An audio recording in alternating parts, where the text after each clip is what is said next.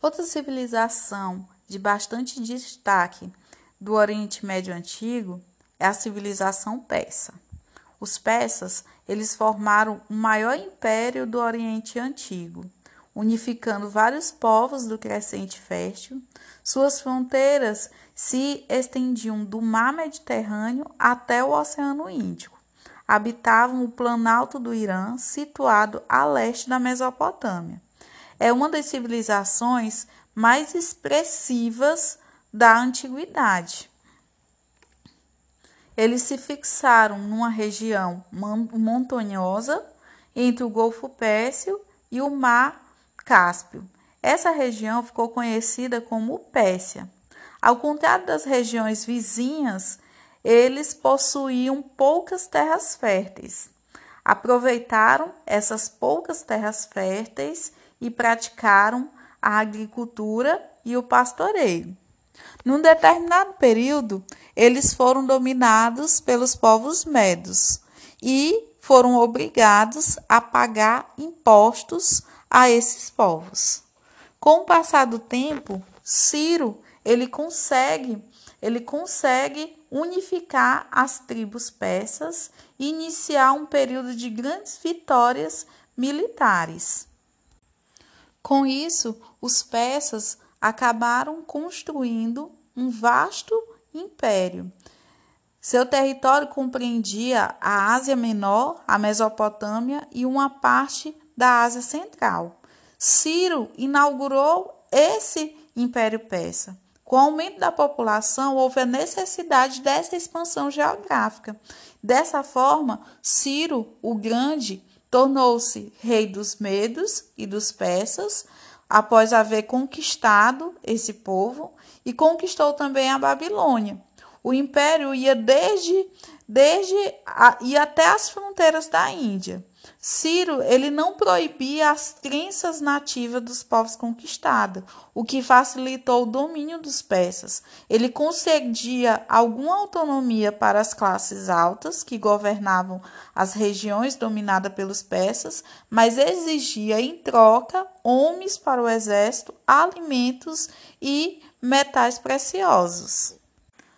O que facilitou o domínio dos persas e a, a organização do seu império foi o fato dos povos dominados pelos persas, eles podiam eles podiam é, conservar seus costumes, suas leis, sua religião e sua língua, mas eles eram obrigados a pagar tributo e servir o exército persas.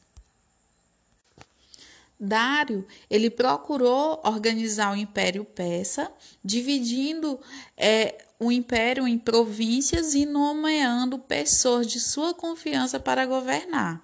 Para facilitar a comunicação entre as províncias, foram construídas diversas estradas, entre elas a Estrada Real.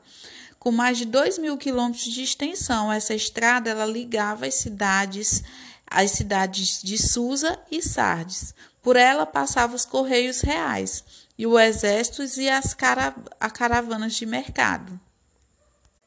Ou seja, a organização do Império Persa ela ocorria da seguinte forma: para administrar o território, que era grande, o império foi dividido em províncias. Essas províncias elas eram chamadas de satrápias. Elas eram administradas pelos governadores, que eram chamados de sátrapas, que eram nomeados pelo imperador persa. Para facilitar a administração do império, os persas eles constroem uma rede de estradas que ligavam as diferentes satrápias. Além da construção de estradas, os persas criaram uma moeda única, o dárico, e padronizaram sistemas de pesos e medidas, e isso facilitou para que ele se tornasse um grande império e fosse respeitado pela, pela, pelos outros povos. Estrada real, que era a maior e mais importante das estradas persas. Ela, era, ela tinha aproximadamente 2.736 quilômetros de extensão e ligava as cidades de Susa e Sardes. Em relação à cobrança de tributos, os persas exigiam dos povos conquistados o pagamento de tributos, que eram enviados da, dos mais diferentes lugares. Os persas eles recebiam como tributos carregamentos de ouro, prata, cobre e também incensos. Para facilitar a administração com mais eficiência, os persas eles criaram um sistema de transmissão de mensagens, que é conhecido como correio persa. Para esse sistema, para que esse sistema ele funcionasse, eles construíram postos ao longo das estradas onde haviam cavalos e cavaleiros alimentados e descansados. Dessa forma, um cavaleiro ele portava a mensagem, cavalgava até o próximo posto, transmitia a, mensa a, transmitia a mensagem para o cavaleiro que ali se encontrava e assim a mensagem seguia até o seu destino final. Dessa forma, a mensagem ela poderia ser levada a, por centenas de quilômetros em um único dia. E é importante colocar que o sistema de satrápia, onde cada satrápia era governada por um sátrapa, ela possibilitou a manutenção do império do Império Persa e contribuiu para que ele se tornasse maior. Além disso, para evitar a corrupção dos sátrapas, é, o, o, rei ele possuía uma rede de espiões que eram chamados de olhos e ouvidos do rei, que qualquer qualquer coisa, qualquer traição, esses espiões levavam até o rei e a pessoa seria punida. Em relação à religiosidade, os antigos persas eles seguiam a religião conhecida como Zoroatrismo, que foi fundada pelo, pelo profeta Zaratustra. Segundo essa crença, havia uma divindade suprema e onipotente e onisciente. A Ura Mazda representava a luz, o bem e a verdade, e era um desses deuses do zoroatrismo. Arimã representava o mal, a mentira e a falsidade.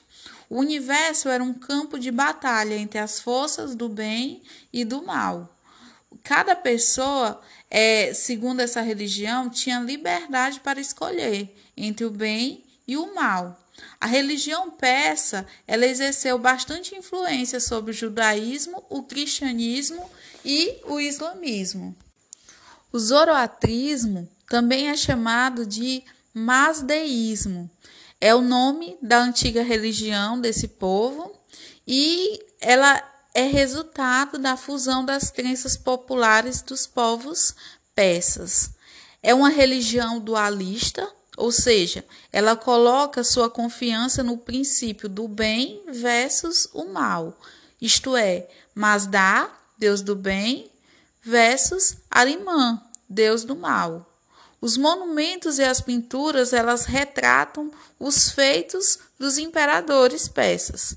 Os persas eles construíram grandes obras arquitetônicas. Os seus palácios, além de grandes, eram bastante luxuosos da sua cultura é conhecida pelos luxuosos tapetes.